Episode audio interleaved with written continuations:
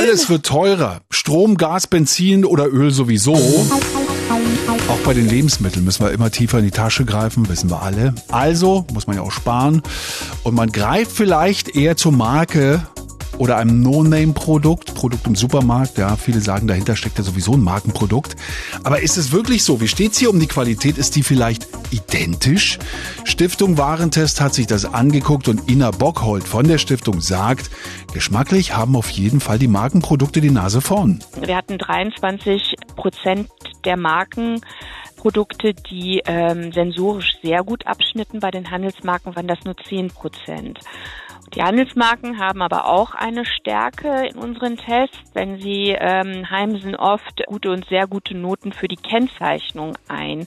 Dadurch, dass sie eben äh, wenig Werbung machen und sehr übersichtlich gestaltet sind, also ihre Verpackung, äh, können sie eben die Pflichtangaben schön transparent machen. Oft sind die auch noch kontrastreich gedruckt, sodass sie einfach deutlich bessere Noten erzielen als die Marken. Haben Sie da vielleicht mal ein, zwei Beispiele für Geschmackssieger? Da hatten wir zum Beispiel mal einen Test von Basmati-Reis und da gibt es eine Reismarke aus England, die heißt Tilda und äh, die hat bei uns die Traumnote 1,0 für den Geschmack wow. erzielt und wir hatten auch einen Smoothie von Edeka dabei, der auch 1,0 war. Also äh, das kommt immer schon mal wieder vor, dass eben Markenprodukte wirklich geschmacklich einfach tiptop sind. Okay, ähm, aber preislich liegen die Handelsmarken der einzelnen Ketten dann weit vorne, oder?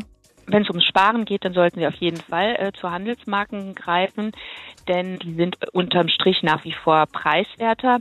Wir haben einen aktuellen Einkauf gemacht und die äh, Marken- und Handelsmarken-Testsieger aus 25 Tests nachgekauft. Und da haben wir festgestellt, dass wer reine Handelsmarken kauft, der spart 34 Prozent im Vergleich zu konsequenten Markenkäufern. Also, der Preispunkt geht an die billigeren Eigenmarken. Geschmacklich liegen die Markenprodukte vorne. In diesem Sinne, ja, wir wünschen eine gute Entscheidungsfreude beim Wochenendeinkauf, was Ihnen da wichtiger ist und sowieso hm, ein volles Portemonnaie.